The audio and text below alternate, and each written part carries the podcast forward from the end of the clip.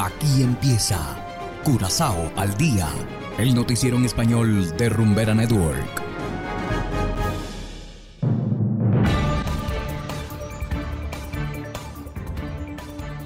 Muy buenas tardes, estimados oyentes de Rumbera Network 107.9 FM. De igual manera saludamos a todos los que nos escuchan a través de noticiascurazao.com en formato podcast. Hoy es viernes 18 de noviembre de 2022 y a continuación los titulares. Celebración en honor a la Virgen de Chiquinquirá tendrá lugar este viernes en Peter May. RDK niega haber participado en evasión de sanciones sobre el petróleo venezolano. Médicos de cabecera pronto no tendrán que hacer guardias nocturnas. Presencia de vicepresidente de Venezuela en La Haya podría acelerar la reapertura de la frontera. Y en internacionales, Panamá se convierte en la última opción de muchos venezolanos. Esto es Curazao al día con Ángel Van Delden.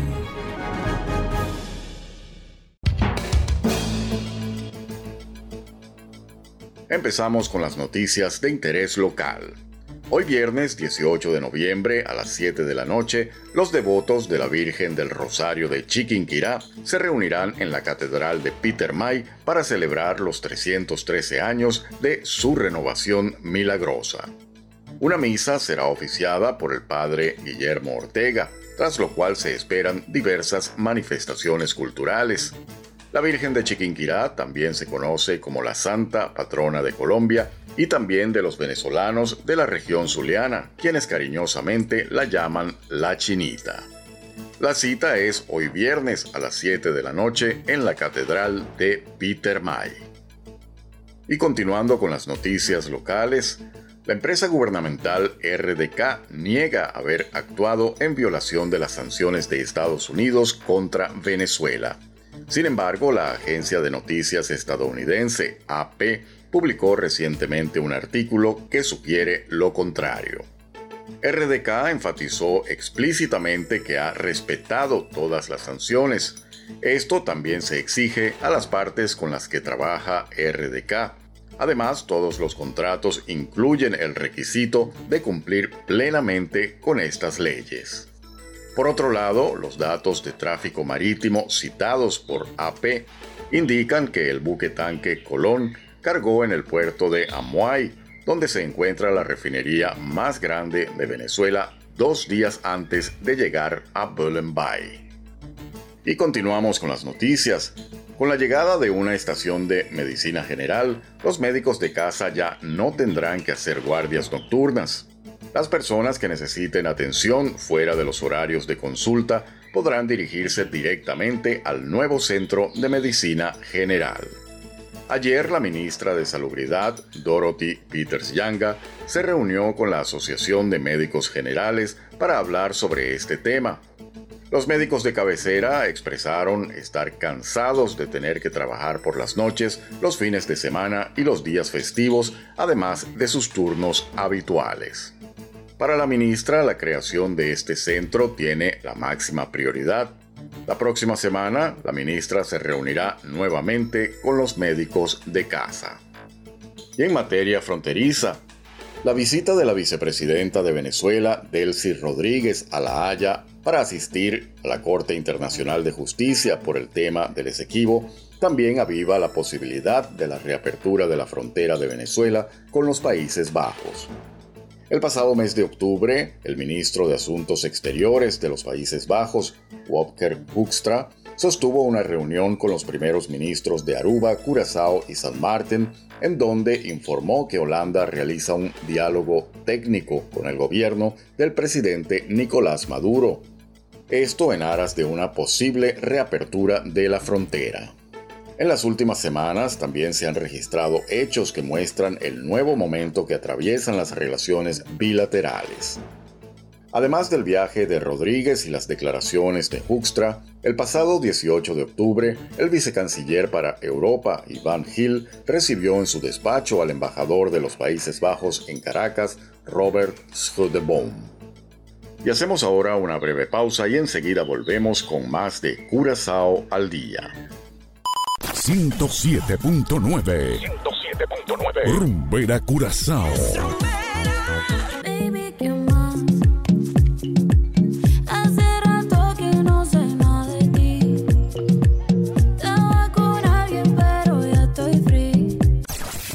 Cero copia, bebé. Es rumbera curazao. Baile con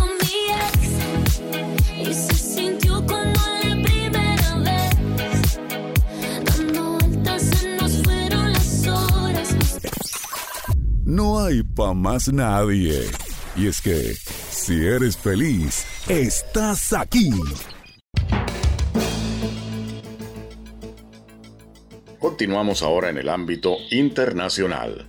Panamá se convierte en la última opción de muchos inmigrantes venezolanos. Hacemos contacto con Oscar Zulbarán de La Voz de América, quien nos amplía.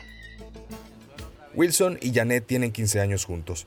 Desde los Andes venezolanos salieron con sus hijos con miras a una mejor calidad de vida, pero lo que han tenido es que pasar un periplo de momentos difíciles no solo en la selva del Darién, sino también en algunos países de Centroamérica, por lo que regresaron a Panamá.